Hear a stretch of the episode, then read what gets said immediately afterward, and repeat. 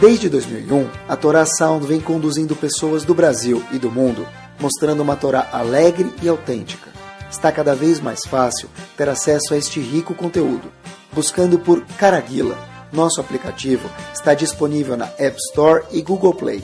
Agora é possível também assistir aos nossos Shorim em vídeo pelos sites toraanytime.com e caraguila.com.br. Torá Sound a Torá de sempre, em uma linguagem moderna e simpática, cada vez mais próxima de você.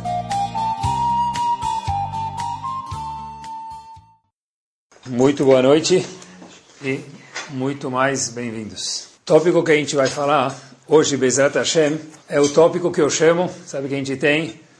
Eu lembro que quando tinha música, tinha, não sei se ainda existe hoje, mas antigamente tinha Top 10, as 10 músicas mais tocadas no rádio. Tinha na época do antigamente, disco de vinil das dez, músicas, 10 músicas mais tocadas, né? Hoje em dia não tem nem CD, é tudo no celular. Mas tinha os top 10. Eu fiquei pensando quais são os top dois tópicos que no mundo as pessoas mais procuram. Quais são os dois tópicos que no mundo as pessoas mais procuram? Seja Yehudim ou não Yehudim. E quando a gente fala de não Yehudim, próprios sábios dizem Chokhmah Bagoim Tamin. Quando não Yehudim falam sobre algum assunto, não existe Torá nos Goim, mas existe sabedoria. Então, óbvio que tudo é válido. Ou Leavdil, sem comparação com a Torá. Então, a verdade é o seguinte, às vezes, quando algumas pessoas falam, olha, Rabino, você pode vir para tal cidade ou para tal lugar dar um shiur? Então, às vezes eu viajo, eu falo, olha, eu, eu perguntava, agora não preciso mais nem perguntar. Tem algum assunto da sua preferência? Tem alguma coisa que você quer em específico que eu falo e eu abordo o tema? Então, um dos temas é sempre o mesmo, às vezes é só os dois. Quais são os dois temas que pedem? Hinur e Shalom Bait. Educação dos filhos e Shalom Bait. Não precisa nem mais perguntar, mesmo que seja perto de Pesach, perto de Sukkot, perto de Rosh Hashanah, então faz um shidduch aí com, com Shalom Bait, para Rosh Hashanah, para Pesach, para Sukkot, mas o tema tem que ser Hinuch, educação ou Shalom Bait, relacionamento matrimonial. Eu fiquei pensando, incrível, Manishtana, o que mudou entre, vou falar 100 anos atrás, porque alguns falam, eu escutei do meu pai, do meu avô, eu falo o que eu presencio, 100 anos atrás eu não sei. Não sou tão velho assim, hein? porque se eu fosse também são. Apesar que a pergunta é válida 100 anos atrás, mas há 20 anos atrás e hoje eu vejo, eu lembro quando eu comecei a ensinar faz 20 anos ou, ou um pouquinho mais, pouca coisa mais, 20 anos atrás e hoje, Hinur, educação dos filhos, não é a mesma coisa. Se a mesma coisa. Não que tal pessoa me contou, não que eu li, não que um artigo, não que uma pesquisa, que tudo isso é válido, mas eu vejo isso. Mudou a educação dos filhos, mudou. Shalom Bait também mudou. Nós vemos isso, nós escutamos isso, nós presenciamos isso. A pergunta é: o que, que mudou e o que, que a Torá tem para falar para a gente, teve para falar no século passado, há 10 anos atrás, há 20 anos atrás, e o que, que tem hoje para falar para a gente? Vamos começar por aqui. Eu vi uma informação que deixa mesmo quem é careca de cabelos regalados. Uau! O quê? Olhem que espetacular. Um dos, a gente sabe que na época da nossa história de Chachamim, teve a época da Gemara, a época posterior à Gemara. A época posterior à Gemara é chamada época dos Rishonim. Rishonim é uma época logo quase que depois da Gemara. Por exemplo, quem fazia parte dos Rishonim? Rashi. Rashi é um dos Rishonim. Ele comenta sobre o Humash e comenta também sobre o Talmud, sobre a Gemara.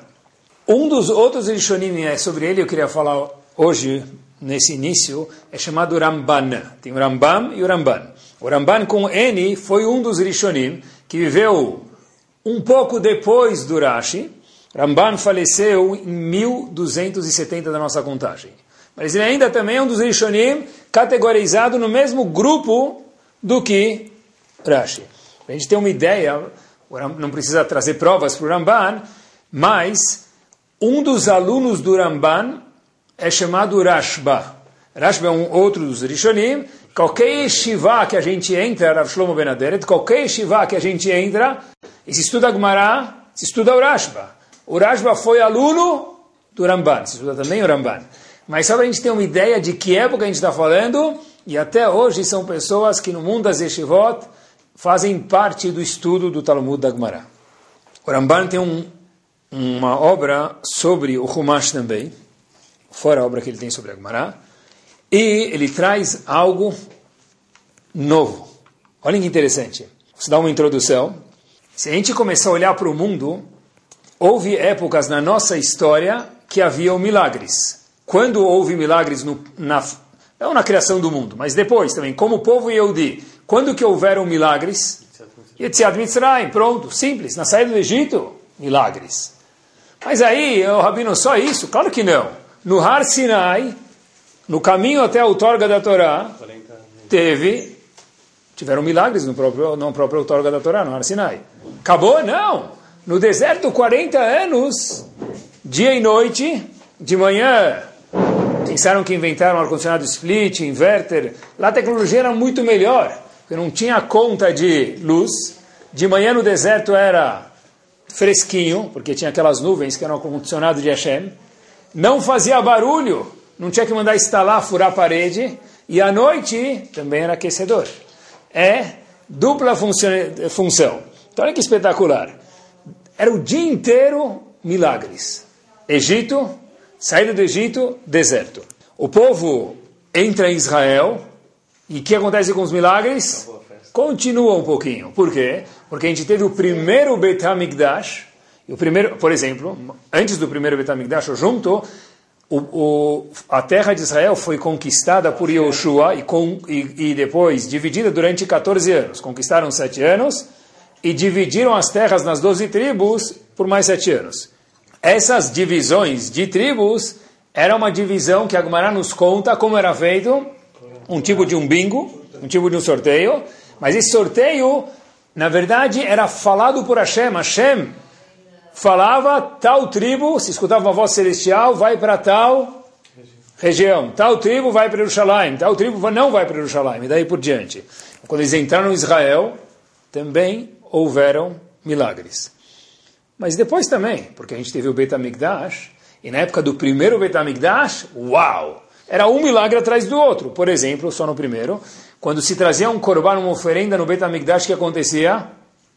O homem pegava um isqueiro, acendia um fósforo, ligava, depois que ele colocava o fogo, trach, minashamaim, dos céus descia o resto do fogo e consumia o korban. Então as pessoas viam, de alguma forma ou outra, a torta e a direita milagres da saída do Egito até chegar em Israel e depois que chegar em Israel também. Só que, de repente, Hashem falou, vamos parando com essa história, Hashem falou, the end, Sasufi, hashtag, chega, e Hashem foi fazendo como que seria, eu pensei no exemplo, tirando a rodinha da bicicleta. Uma criança está andando de bicicleta, ele tem duas rodinhas. Pois ele tira uma rodinha, depois, de repente, ele está segurando, o Abu Aima estão segurando ele, o que acontece? Ele olha para frente, ele olha para trás, ele vê que o Abu está soltou e cai. Mas quando ele começar a olhar para frente mais do que ele olha para trás, ele perceber, já é, entre aspas, tarde demais, ele já está sem rodinha andando de bicicleta. Hashem fez a mesma coisa com o povo. Duas rodinhas, milagres, milagres, milagres. Israel começou a tirar alguns milagres, até que Hashem falou, agora eu quero que você ande de bicicleta, sozinho e sem rodinha. Ou seja, Hashem falou, eu não quero te acostumar com milagres um atrás do outro. Agora a pergunta é, por quê? Por que no começo houveram tantos milagres e depois cessaram os milagres? O que a gente fez de errado para ter tantos milagres a menos? Então, a resposta é que a gente não fez nada de errado. Então por que tinham milagres antes e não tem depois? A resposta é a seguinte. Hashem falou no começo do mundo, você nunca me viu.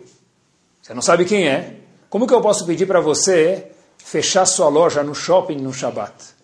Você não sabe quem sou eu? Como posso pedir para você viajar e ficar no hotel passeando lua de mel e não comer daquele delicioso café da manhã que tem aquele buffet lá de 20 metros e tem tudo que você poderia tomar café, almoço e sobrar quase que até a janta? Você não me conhece? Como eu posso pedir para você ficar longe quase que meio mês da sua esposa. É impossível pedir isso para você. Você não me conhece, ela Nidá. Hashem falou, eu preciso mostrar quem sou eu para você. Hashem mostrou para todos nós, você, quer dizer, nós, Ben Israel, quem é ele no mundo. Um milagre atrás do outro que Hashem, até o povo sentiu, uau, de verdade Hashem existe e de verdade ele comanda o mundo. Fato é que foi no deserto, foi no Egito, foi em Israel, o mundo inteiro estava funcionando diretamente com a mão de Akadosh Baruch. E depois, então, por que parou? Ou parou por quê? Nos estádios de futebol, a resposta é uma só. Por que parou? Porque Hashem falou, olha, se eu continuar fazendo milagres, em algum momento você vai perder o seu livre-arbítrio. Hashem falou, eu não criei robôs nesse mundo, eu quero pessoas. E essas pessoas, para poder escolher, não, dá para ter milagres, porque quanto mais milagre tem, sorria, você está sendo filmado e você está vendo quem está te filmando, é muito incômodo, é muita pressão. Shem falou, Habibi, daqui para frente eu quero que você, povo Yehudi, escolha fazer o bem, e não porque eu estou presente visivelmente. Então por isso que tinham milagres, e depois, no resto da história do nosso povo, maioria da história, não houveram mais milagres. Não pode ser óbvio que Hashem existe. Até outro dia, olha que interessante, estava escutando um cientista contar como funciona a. Nem todos mais acreditam assim, mas muitos cientistas ainda acreditam, alguns um pouco mais, alguns outros menos, mas o famoso Big Bang. E, na verdade, por que não escutar? Não pode falar que é bobeira, se a gente nem conhece o que é isso, e talvez não é bobeira mesmo. Então, eles falam, olha, na verdade, se você for olhar, o mundo, na verdade, uma partícula foi né, separando, criou mais uma, mais uma, mais uma e foi criando o um mundo.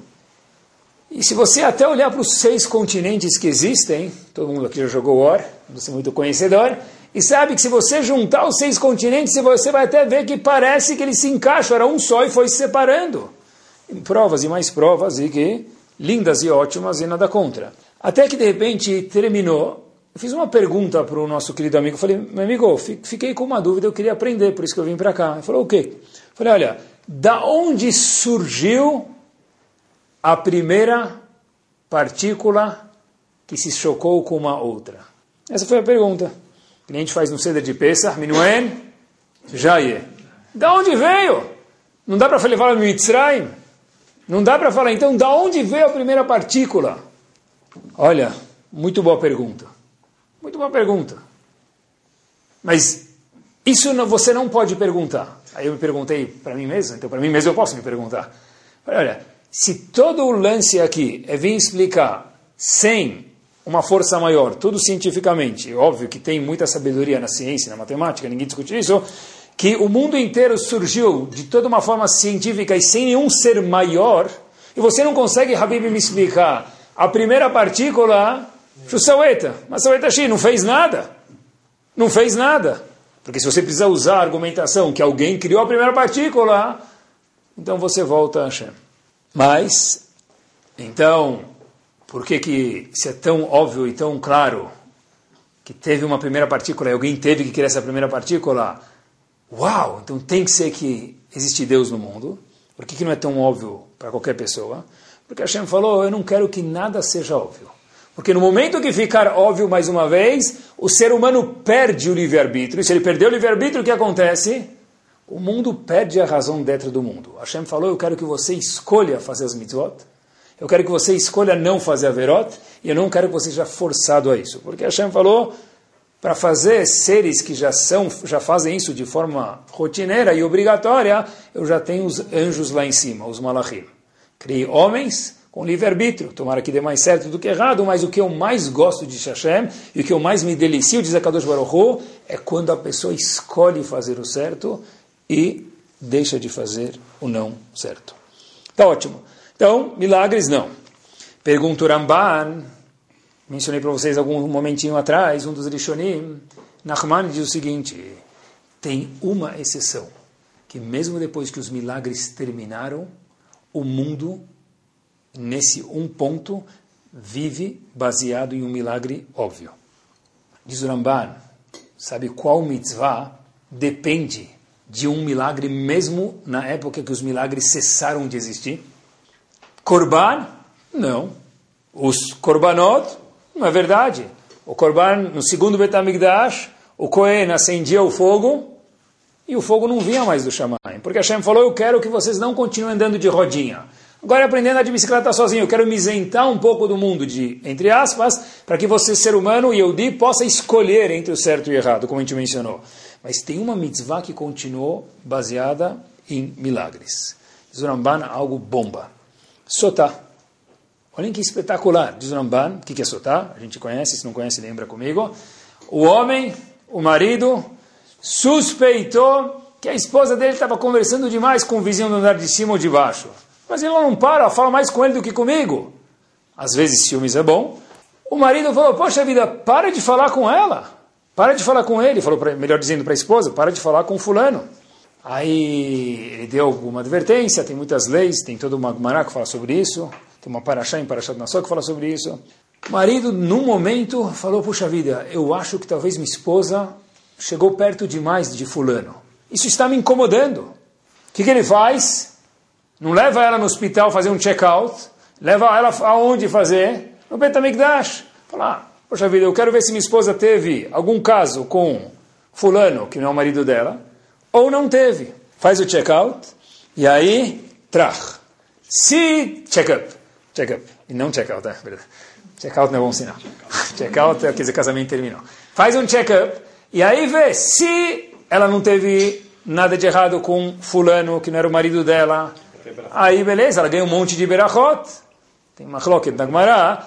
Se ela vai, uma mulher que não tinha filhos vai poder ter filhos.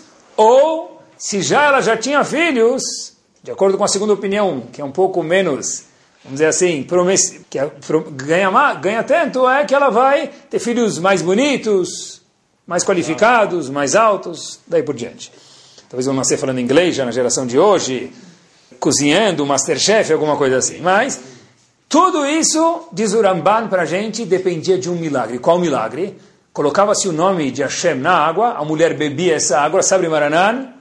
Não sei se falavam para Lechaim, porque nem sempre era para a vida.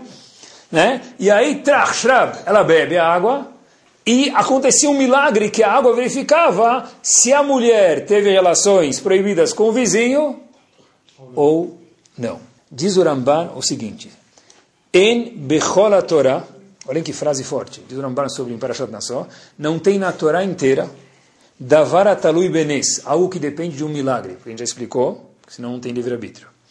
Zulati ainian azé, exceto o assunto de Sotá. Aqui termina o Ramban. Por que, que não tem, pessoal? Por que, que nenhuma mitzvah no mundo, desde que cessaram os milagres, continuou dependendo de um milagre, exceto o Sotá? Porque Hashem continuou fazendo milagre em relação a Sotá. Isso vai contra o livre-arbítrio. Então, olha que interessante. Pergunta a Agmará, por que hoje em dia não tem mais sotá? Porque hoje em dia a gente não tem o mérito de sotá. Agmará em sotá faz essa questão, tem uma Agmará inteira, um tratado no Talmud que aborda isso. E Agmará traz um passuco que responde isso. Então parece que é, Hashem falou, Hazagobaruch, está escrito no passuco, não tem muito o que argumentar.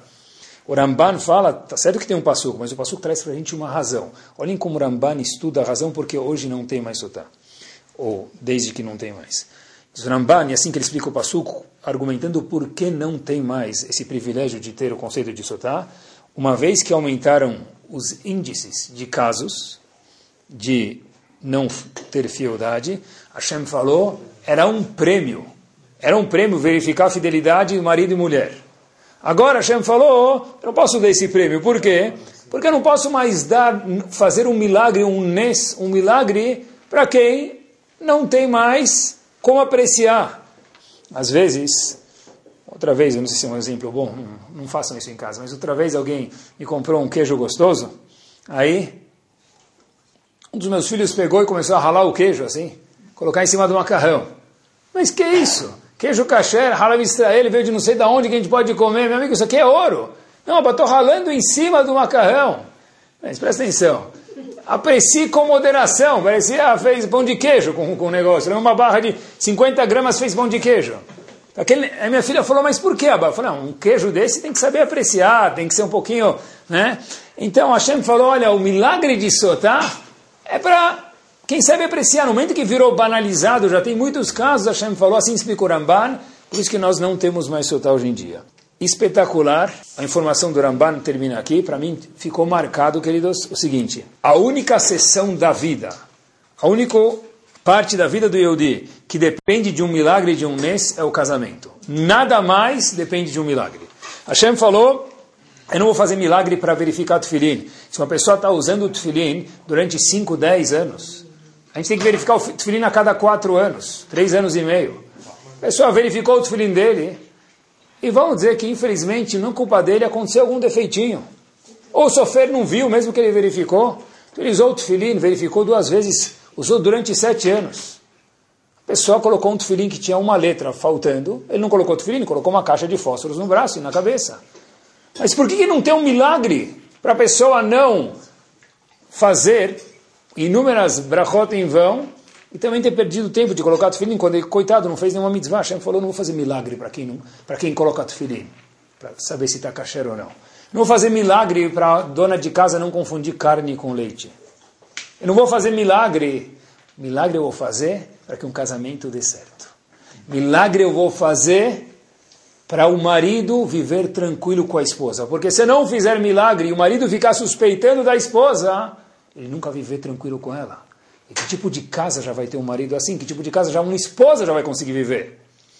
Único caso na Torá inteira, mesmo que cessaram os milagres, que depende de um milagre, diz o Ramban, Sotá. Porque Sotá tem a ver com casamento. Hoje, nós vivemos sem Nissim, sem milagres, mas isso por si só já é um milagre. Viver num casamento sem milagres, estar casado, já é um milagre, tá bom? Eu entendi depois desse Ramban um fato que eu vi. Eu fiquei com medo de contar para vocês isso, mas quem escreveu isso foi a própria pessoa. Então uh, eu vou contar para vocês. Pensei muito se devia contar ou não, mas eu vou contar. Está escrito e própria pessoa publicou isso. Faz pouco tempo atrás eu fui para Israel com uns alunos e uma das paradas, fora comer shawarma, que também é legal, fora fazer rafting, fora escalar e desescalar e fazer ponta, fazer cambalhota em Israel, tudo isso é importante. Eu acho que se os alunos já vão para lá, obviamente que tem que ver o Beit HaMikdash que tem hoje em dia. Rabanim que existem, esses são os nossos Kohanim de hoje em dia. A gente conseguiu, graças a Deus, um appointment com o Rav Yitzhak Zilberstein. Então, um muito grande. Uma pessoa que a gente sentou no Betamidrash dele e apresentaram uma pergunta para ele em Holon, perto do Museu dos Cegos, quem já foi lá. Apresentaram para ele uma pergunta, a gente ficou lá sentado e viu ele respondendo a pergunta. Então foi algo espetacular. Foi uma hora, fizemos um minhá com ele. E, não naquele momento, mas ele contou algo pessoalmente e eu vim compartilhar isso com vocês, diretamente ligado com o nosso tema. Um ginecologista em Israel liga para ele e faz a seguinte pergunta: Rav, eu fui convidado para participar de um Pidiona Ben. Pidiona Ben, a gente sabe que tem que ser um homem e uma mulher, um casal. E os dois são israelim, parto normal. Primeiro filho da mulher, Peter Rechem, o primeiro filho da mulher. Eu sou ginecologista e tem uma coisa que só eu sei. Shu, esse não é o primeiro bebê da mulher. Não é o primeiro bebê da mulher. E agora eu fui convidado para o Pidiona Ben. Já mandaram um convite. Já vai acontecer daqui a pouquinho. Posso ir ou não? Devo fazer algo para parar o pedido ou não? Porque toda cerimônia não é uma cerimônia, por quê? Porque não é o primeiro bebê dela. Olhem o que é um Talmid Chacham, hein? Não é alguém que leu o Malachá.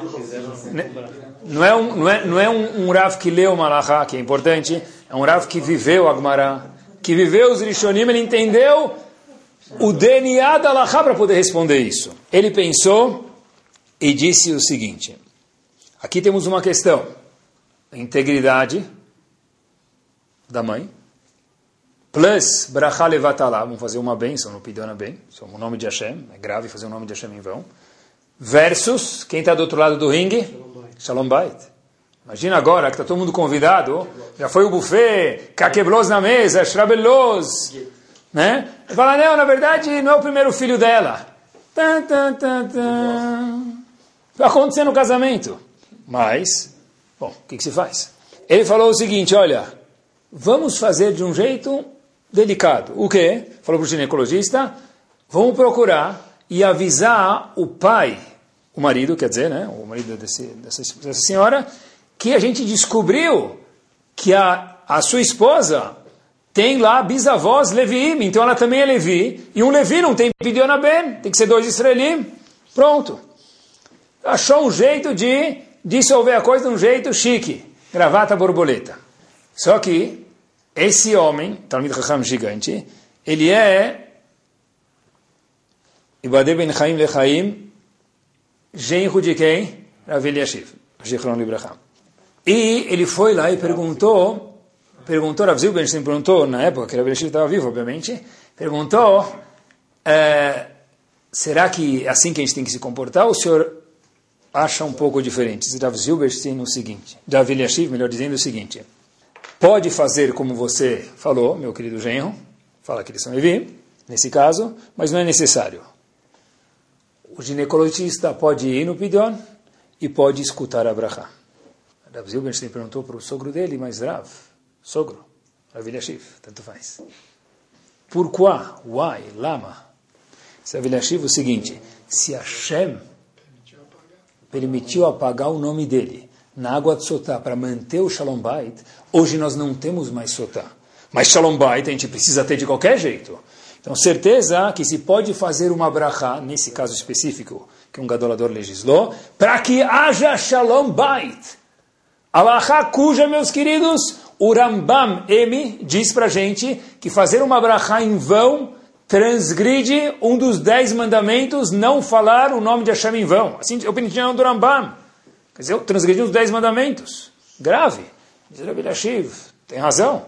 Mas quem está do outro lado do ringue aqui, se a gente for falar desse jeito, é Shalom Bait. Neste caso em específico, cada caso é um caso, faça a brachá e deixa a história correr. Pele, assustador, assombroso.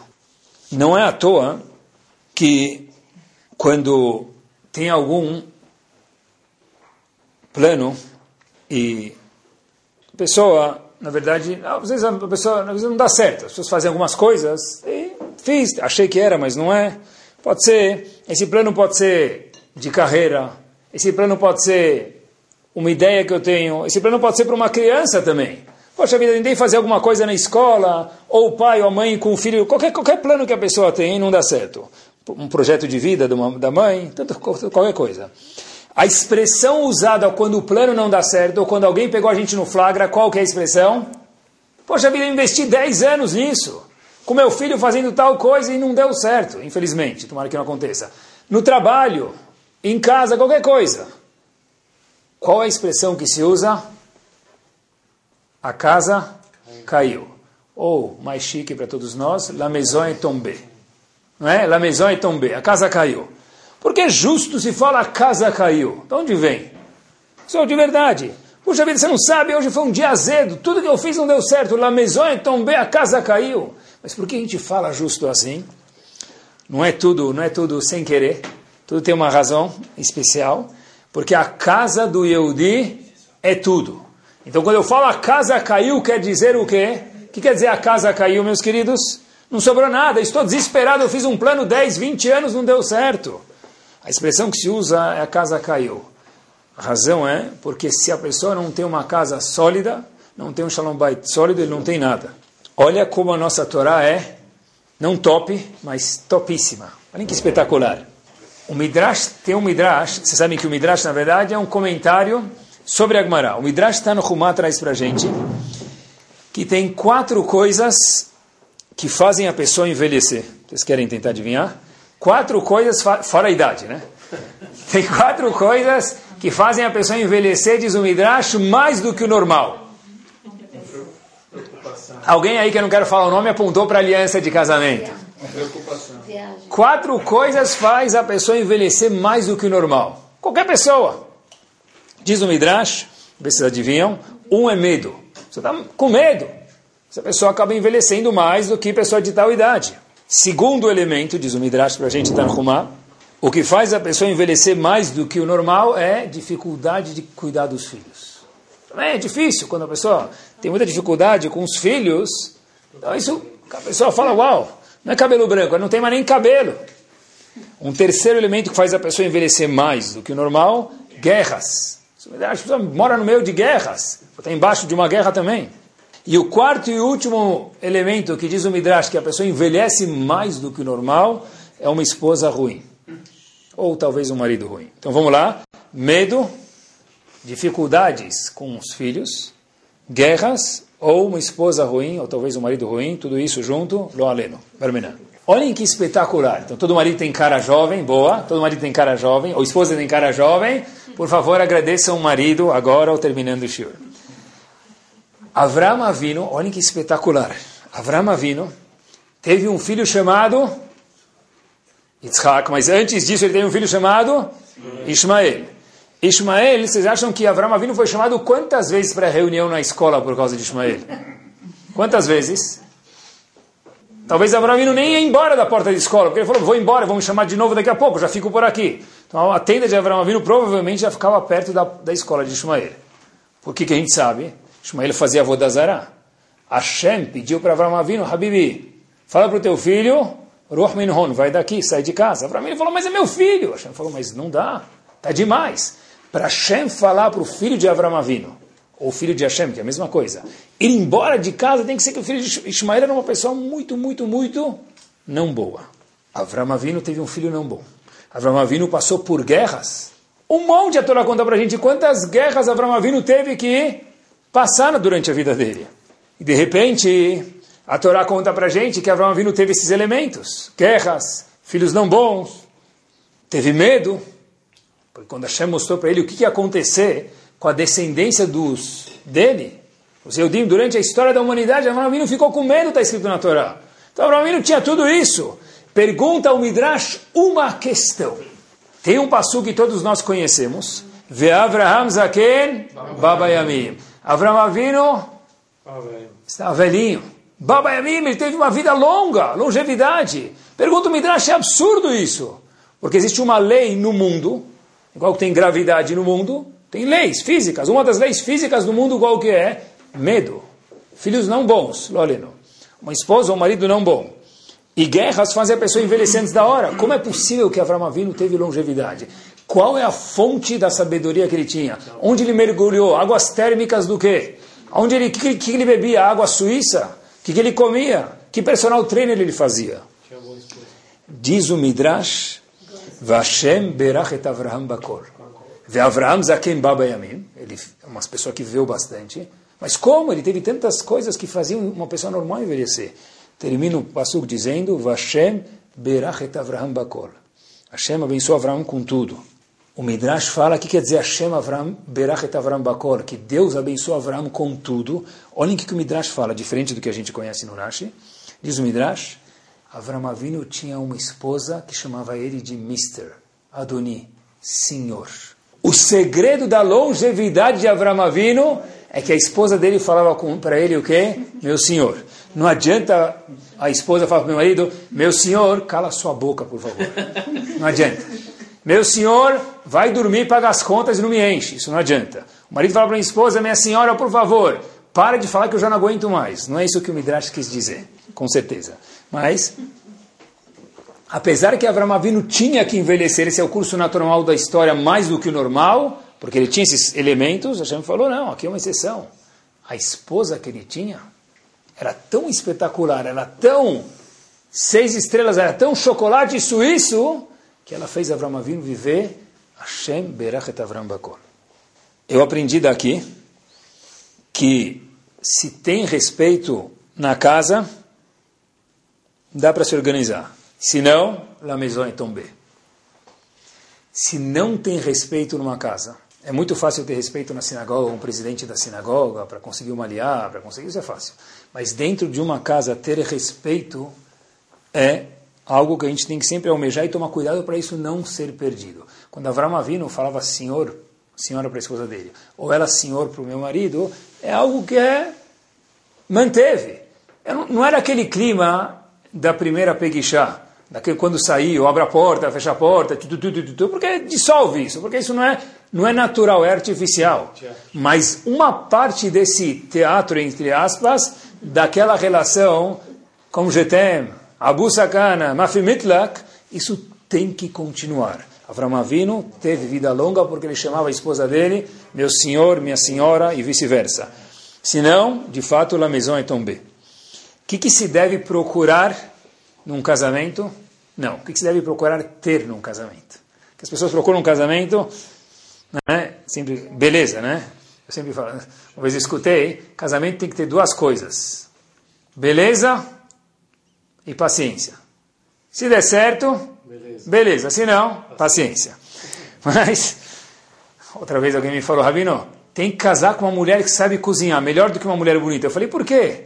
Falou, porque beleza, com o tempo vai. Mas a cozinha, cada vez, melhor. dá para aguentar, né? Bom, não é isso que eu vim dizer para vocês hoje, mas que, que deve se procurar Hoje em dia nem isso não precisa, porque tem congeleira, cozinha tão bem. Então, o que, que deve se procurar ter num casamento, marido e mulher? A resposta aparece no Humash. Sério? Sim, claro. A Torá tem que ter resposta para tudo. Antes disso, conta o que uma... Imagina, tenta imaginar, tenta imaginar esse cenário. Pessoal, a criança vai viajar. Um pai vai viajar, melhor dizendo. Ele fala para a criança, estou indo viajar para tal lugar. E sabe onde o Abba vai? É na terra do Mickey Mouse. É na terra do... O que, que o filho fala para ele? Abba, você vai me trazer o quê? Um bonequinho, assinatura do Mickey, né? Mal ele sabe que o, que o Mickey não existe. Vai me trazer um ratinho? E tá bom. E cada dia o, o, a criança pergunta para o pai, quando você vai viajar, quando você vai viajar? E o pai ou a mãe ligam de viagem, a gente está aqui na terra santa do Mickey Mouse. E as crianças falam, já comprou meu bonequinho, meu, meu ratinho, meu Mickey e a Minnie? Bom, depois os pais e a mãe chegam de viagem, tem aquele sentimento um pouco desagradável, né? Que o filho vai correndo para a mala, vê cadê meus presentes e ninguém lembra mais se eu, pai ou mãe, estou vivo. Mas a criança está ansiosa, quando que eu vou ganhar já meu bonequinho, que meu, meu abo e minha irmã falaram que eles vão viajar. Não é só criança que é assim, adulto também. Qualquer adulto que está esperando por qualquer coisa, seja homem ou mulher, não faz diferença. A pessoa fica ansiosa por algo e o tempo não passa, o relógio não anda. Estou esperando, falta um dia, falta dois dias, falta uma semana, não passa o relógio. Top. Não precisa mais de exemplos. Tentem agora olhar para o Rumash. Uma vez que a gente colocou esse óculos 3D aqui, tentem vivenciar o Rumash junto comigo. Todo mundo conhece o Passuco. Vai avó de Yaakov Berachel Shevashani. Yaakov trabalhou para ganhar Rachel. Custou caro essa, hein? Sete anos para ganhar a esposa dele. Tá bom? Assim está escrito em Parashat Vayetze. Agora, o fim do que é absurdo. Achadim. Os dias dele passou rapidinho. Be'avatotcha. Ele gostava dela, então passou rapidinho. Tenta falar para sua esposa, olha, eu estou indo viajar, estou indo viajar, mas eu volto daqui a pouco. Ficou lá sete anos na China. Ele fala para a esposa o quê? Passou rapidinho, nem senti sua falta. Vai receber uma chinelada na cabeça que não vai nem chegar na porta de casa. Jacob falou, eu estou elogiando ele. Você não sabe, eu trabalhei por sete anos por você, Rahel. Aí não tem que nem você. Passou tão rápido. Assim passou tão rápido. passou tão rápido, cadê tua ansiedade? Cadê aquela vontade de, de querer estar perto de mim, de casar comigo? Um dos comentaristas sobre a Torá, chamado Malbim, porque ele é chamado Malbim, é um Rav Meir Leibush ben Yedil Michel. Meir Leibus, Ben Yedil, Michel, fora Malbim. Confia em mim, depois vocês testam. 1800, vem 1800, ele explica da seguinte forma, olha que espetacular. Ele fala, tá certo, Yaakov trabalhou por Rachel e deveria passar rápido. Então, não, deveria não passar rápido. Como é que ele trabalhou sete anos e falou que passou rápido? É um elogio isso? Olha que espetacular. Yaakov falou o seguinte, Rachel, uma vez que eu vi quem você é de verdade. Uau! Trabalhar por você sete anos é uma barganha. Sou tip. Balash. Eu comprei um Rolex última geração por 50 dólares. Novo com certificado. Ganhar você, Rachel, trabalhando somente sete anos, liquidação. Impossível. O tempo passou tão rápido, quer dizer tão rápido? É tão rápido que o quê? Poxa vida, foi, foi um presente ganhar você valeu muito mais, eu deveria trabalhar 100 anos para ganhar você. Isso traz, tenta imaginar isso, pessoal. Tenta pensar e tentar resolver assim, falar para a esposa. Primeiro ponto a gente falou de respeito, o segundo é, uau, casar com você valeu a pena. Se ela falar apesar de tudo, aí você muda de assunto porque não pode continuar, senão vai dar problema. Mas casar com você valeu a pena. Se eu tivesse trabalhado sete anos por você, você vai falar, estou casado faz 20, então vai falar, tá bom, trabalhar 20 anos por você também valeu a pena. Contou que uma vez um menino falou para o pai, pai, quanto custa casar? Aí o pai falou, não sei. Aí ele falou assim, como não sabe, você está casado faz 15 anos? Ele falou, não sei, ainda estou pagando, não sei quanto custa casar. Mas o Malbi me traz uma segunda resposta como é possível, que Yaakov trabalhou sete anos por Rachel e falou que o dia passou tão rápido. Quando deu ansiedade, a gente perguntou. Falou que não era um amor só físico. Não era eu queria só estar do teu lado e te abraçar. Obviamente está falando dos avós. Eu amo você não para satisfazer os meus desejos somente. Faz parte do casamento, mas não é somente isso. Diz o Pasuk, veio be'enav kiamim achadim, eram dias, passaram rápido sete anos, be'ahavato, olha que bomba, otá, porque ele gostava dela. Porque se é só para satisfazer o meu prazer, marido e mulher, para poder falar para todo mundo que eu casei, ou qualquer coisa que seja do gênero, então, é para mim, be'ahavato, tá? É porque eu gosto de você, dela. Eu aprendi, então, casamento é respeito, casamento é sentir, na verdade, tentar criar isso que valeu a pena mesmo, e vale a pena e é uma barganha. Quem eu tenho pelo preço que eu pago. Custa, sim, mas vale a pena. É saber que eu preciso amar alguém. Para que eu possa amar ela ou amar ele, eu preciso entender que ele e ela é diferente de mim. Como é que eu posso amar alguém se eu só penso no meu umbigo? Como é que eu posso amar alguém se eu não sinto os sentimentos de outra pessoa? Diz o Malbim como que, Avra, como que Yaakov conseguiu trabalhar sete anos, passou rápido, ele falou, porque eu gosto de você, voltou, tá.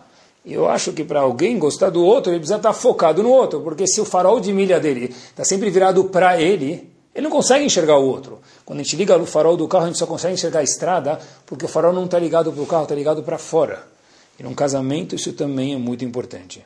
Mais uma história assustadora. Sério? 100% verídica. Ravaron Kotler Zichron Libraha, fundador, não da Yeshiva de Leikut, não da cidade de Leikut, do mundo de Leikut, quem já foi para lá sabe que é o mundo, começou, era que nem fazer uma Yeshiva no Ceará, no sertão, não tinha nada lá, nada.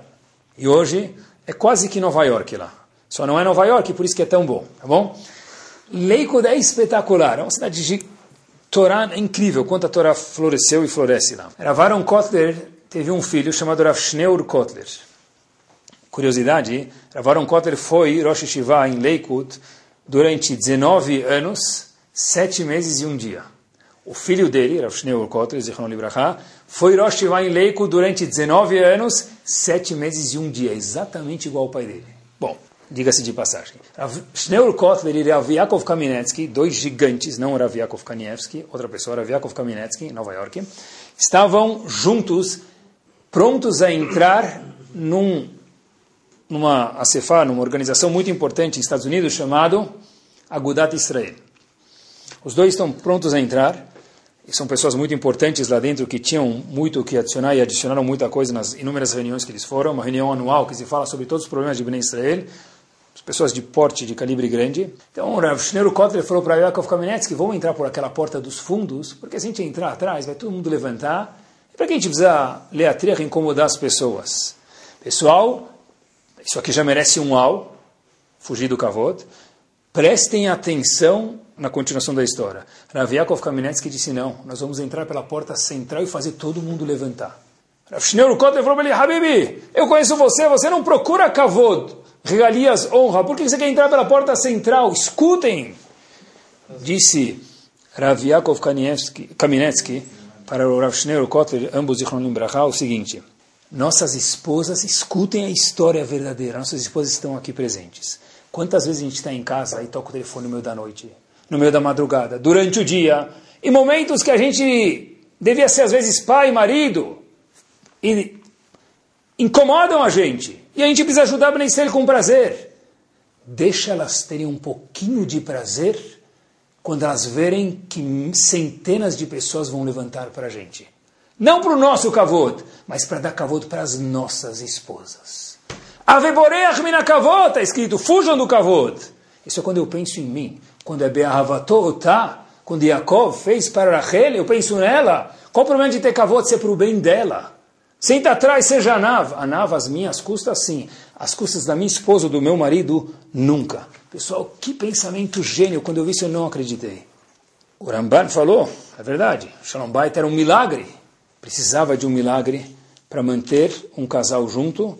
E era importante tanto ter um milagre nas águas de Sotá, porque casamento é tão essencial para que la maison ne peut pas tomber. A casa não pode cair.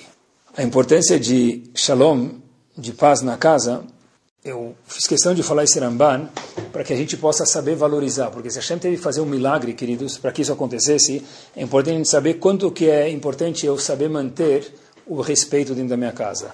Quanto que é importante eu saber falar, uau, que valeu a pena casar com ela ou com ele.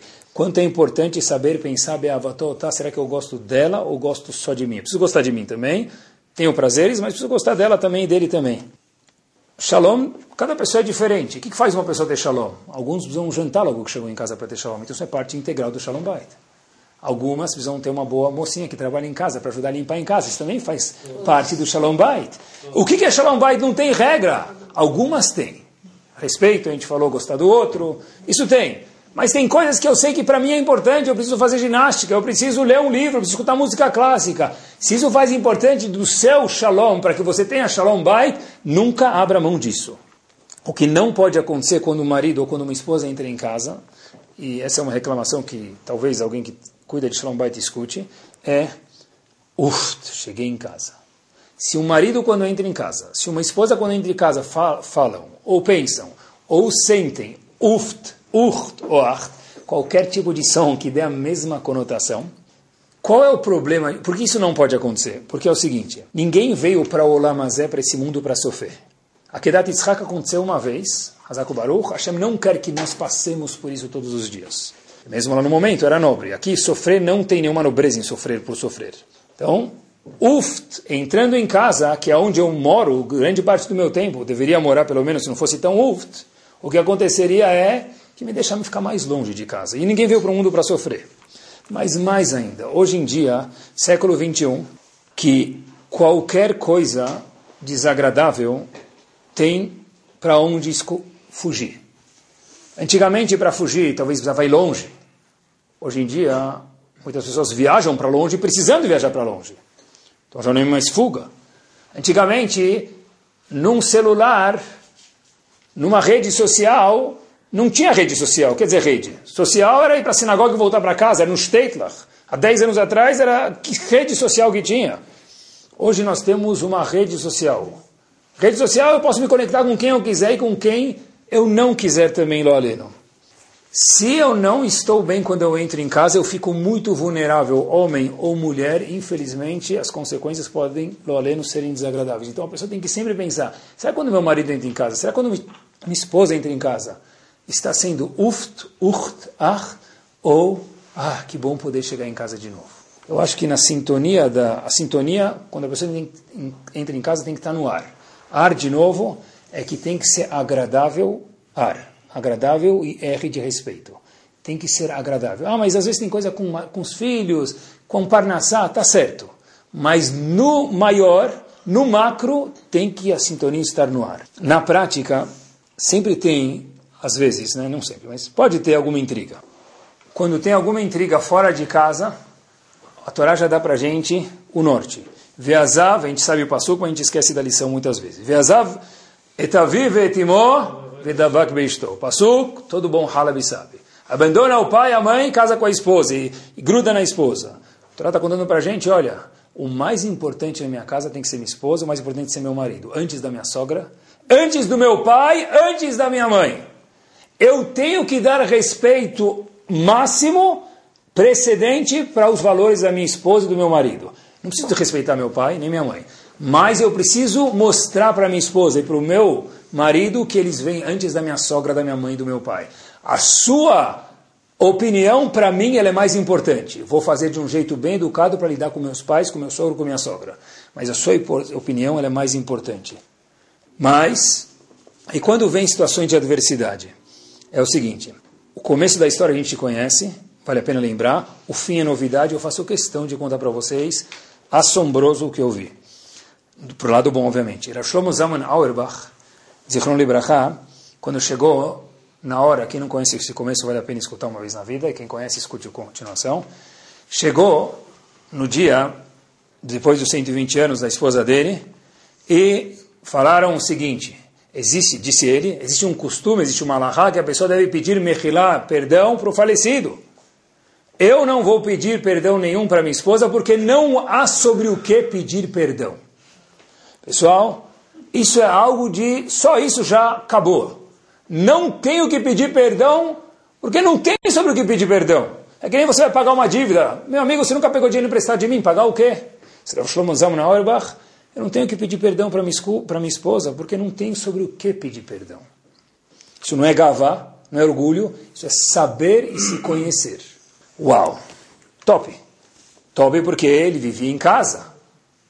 Ele tinha uma casa, tinha uma esposa e morava junto com ela. Isso é top. Agora, a história não termina por aqui. Um aluno, história verídica 100%, eu fui confirmar, muito próximo do Rav Shlomo Zalman, uma vez foi visitar o Rav Shlomo Zalman, e o Rav perguntou para o aluno, Habibi, kifak bilbet? Ou em Yiddish, zung zung bilbet, não sei como se fala. Como vai em casa? Então esse aluno do Rav Shlomo Zalman Auerbach, Rav Shlomo Zalman o mesmo que falou que não tinha que pedir desculpas para a esposa no dia que ela faleceu. Falou, olha, na nossa casa, Rav, tranquilex, minha casa está calma, tranquila, é, não tem nenhuma discórdia, é algo espetacular. Rav Shlomo Zalman Auerbach vira para esse aluno e fala o seguinte, o que aconteceu? Sua esposa faleceu? Você divorciou ela? Falou, Rav, como assim? Vou repetir, está tudo tranquilo, a gente não discute, é, minha casa é um tranquilex, on the rocks. Ele falou, não existe isso. Vocês moram juntos? Vocês falam a mesma língua? É impossível. É, perguntou para o aluno de verdade, falou, está tudo bem, vocês moram juntos? Aí o aluno foi audacioso, mas Torah Ivel Moda Nitzarich, eu quero aprender, Rav o senhor próprio falando em Levaiá da sua esposa que não tem o que pedir desculpas. E quando eu falo que na minha esposa está tudo tranquilex, está tudo de boa, está tudo on the rocks, met, ela morreu, divorciou, essa foi a reação do senhor para mim, Rav. A mesma pessoa que falou que nunca pediu desculpa para a esposa. Eu estou no começo do casamento, por enquanto está tudo ótimo. Disse já Shlomo uma hora o seguinte, pessoal, lição para todos nós, para mim. A natureza do homem é diferente da natureza da mulher. O homem e a mulher têm opiniões, vontades e desejos diferentes. E pontos de vista diferentes. Eu quero essa escola, ela quer aquela escola. Eu quero esse amigo, ela quer esse amigo. Eu quero essa classe social, ela quer aquela classe social. Eu quero ter casa lá, ela quer ter casa aqui. O que, que faz? Isso é normal de Rav Shlomo Zalman Auerbach. Eu nunca falei, pessoal, quatro ouvidos abertos. Eu nunca falei que eu não argumentei, não discuti com minha esposa. Nunca. Eu só falei que eu não tenho que pedir desculpa porque eu nunca fui desrespeitoso com ela e nem ela comigo. Mas que a gente nunca discutiu, muitas vezes a gente pensava diferente, a gente chegou a um meio comum como dois amigos, como dois colegas e não como dois leões. Quando eu falei, pessoal, olhem que novidade na história para minha esposa. Eu não preciso pedir mechilá para ela, olhem que punk. O que, que isso quer dizer, meus queridos? Não que eu nunca discuti com ela, porque homem e mulher pensam diferentes, são diferentes. Mas dá para argumentar e depois de sair da argumentação falar eu estou acabado. Depois de discutir sobre Hinur, sobre Parnassá, não falar uff, preciso tomar banho, não aguento mais ver ninguém, sai da minha frente. Não preciso pedir para me relar para minha esposa, não porque nós somos iguais, mas porque a gente sabe conversar, a gente sabe ter respeito. Eu sei agradar ela, eu sei respeitar ela e eu sei amar ela e não amar somente a mim mesmo. Só para terminar, uma vez eu vi e depois vocês procurem no Google, tem um livro nos Estados Unidos que me deu 800 mil cópias. Vale a pena a gente comprar para ler. 800 mil cópias, já faz um tempo, talvez agora já vendeu mais. O título do livro é What Men Know About Women. O que, que os homens sabem das esposas. O livro tem centenas de páginas, todas em branco. O autor é um grande raham. Por que, que um homem entende uma mulher ou vice-versa? Nada. Porque são diferentes. Mas Rav Shlomo Zalman Auerbach ensinou, uau, e daí que era diferente? Posso discutir? De uma forma respeitosa e calma. Lembrar que vivemos sobre milagre. Por que milagre de soltar? Porque Hashem falou, Shalom Bait, la maison não peut tomber, a casa não pode cair. A gente falou também que a pessoa tem que ter respeito, tem que tentar agradar os outros. a esposa, não os outros. A gente falou quando tem alguma argumentação que sempre vai ter, como ensinou para a gente Lashon Mozalman Auerbach, o marido e a esposa têm que estar em primeiro plano, todo o resto é resto. E isso tem que ficar claro dentro de uma casa e lembrar que, Bezat Hashem, a gente possa construir nossos lares com shalom, com alegria, que o marido possa entrar em casa, que uma esposa entrar em casa e falar, ah, que bom que eu não estou mais na rua, e o maior beneficiário de tudo isso, quem é? São os nossos filhos. Por isso, quando se fala de Shalom Bait, automaticamente se fala de Hinur, porque uma casa que tem um Shalom Bait gostoso, tem um Hinur excepcional, educação excepcional. Que a gente possa desfrutar isso, que a Deus Baruch Hu e Varech abençoe todos os nossos lares. Amém. Torá Sound, desde 2001, aproximando a Torá dos Yehudim e de você.